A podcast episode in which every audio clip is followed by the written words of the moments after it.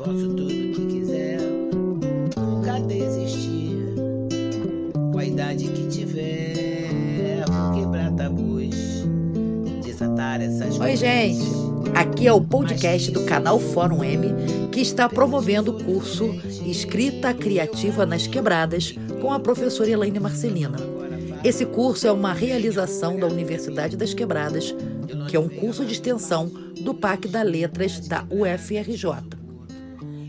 E chegamos ao segundo módulo do nosso curso de escrita criativa nas quebradas com a professora Elaine Marcelina. Eu sou Márcia Lopes e vou ler para vocês a crônica O que é da mulher, o bicho não come, do livro Sobreviventes da autora Cidinha da Silva.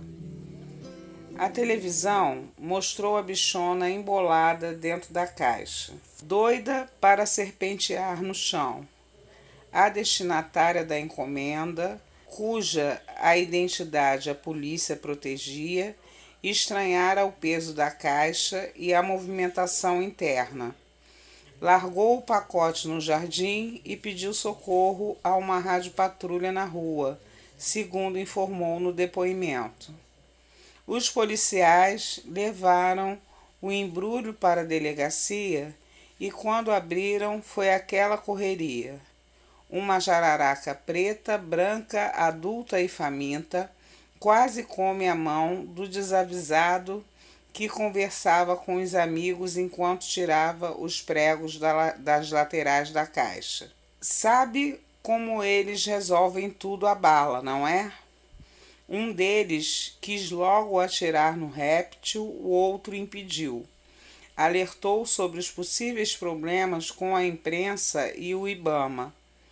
Trancaram a cobra na salinha onde tinham tirado a caixa e foram buscar o pessoal do Butantã, enquanto as bolsinhas cheias de veneno do animal estufavam-lhe as bochechas.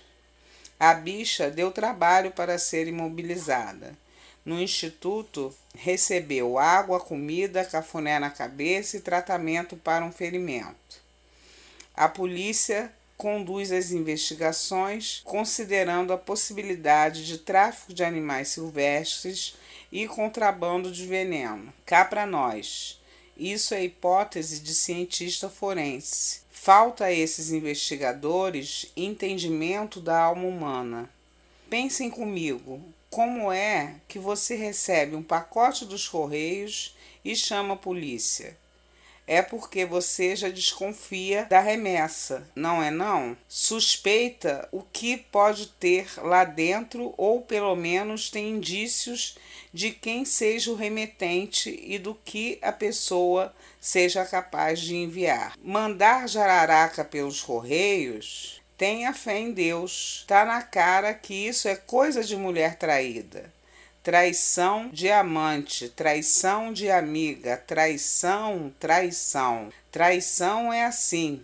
Dispara dentro do vivente um veneno sem antídoto que provoca necrose imediata no coração, falência renal e hemorragia intracraniana. Aquela jararaca era vingança de mulher abandonada. O marido trocou a remetente pela destinatária, aposto. Amigas elas eram, na certa, senão não haveria traição nem necessidade do simbolismo da cobra, porque quem trai é amigo, gente de confiança. Inimigo não trai, inimigo faz o óbvio, fica de tocaia, dá o bote e está tudo nos conformes. Amigo traidor, não, este atira pelas costas, escondido, até que o véu de fumaça de que está agindo para o seu bem, buscando o melhor para você. Como assim? Toma o marido da outra e quer me enganar que deseja o melhor para ela? Qual que é? Sou obrigada a dizer que a destinatária tirou onda com a cara da remetente e se deu mal. E a melhor, vocês não sabem. A cobra não picou a destinatária. O veneno não entrou pelas veias, mas entrará por via oral. A pressão arterial da moça foi para as alturas com um susto e a médica consultada recitou captopril, antihipertensivo, ironicamente desenvolvido a partir do veneno da jararaca. E por isso eu digo e repito: o que é da mulher, o bicho não come.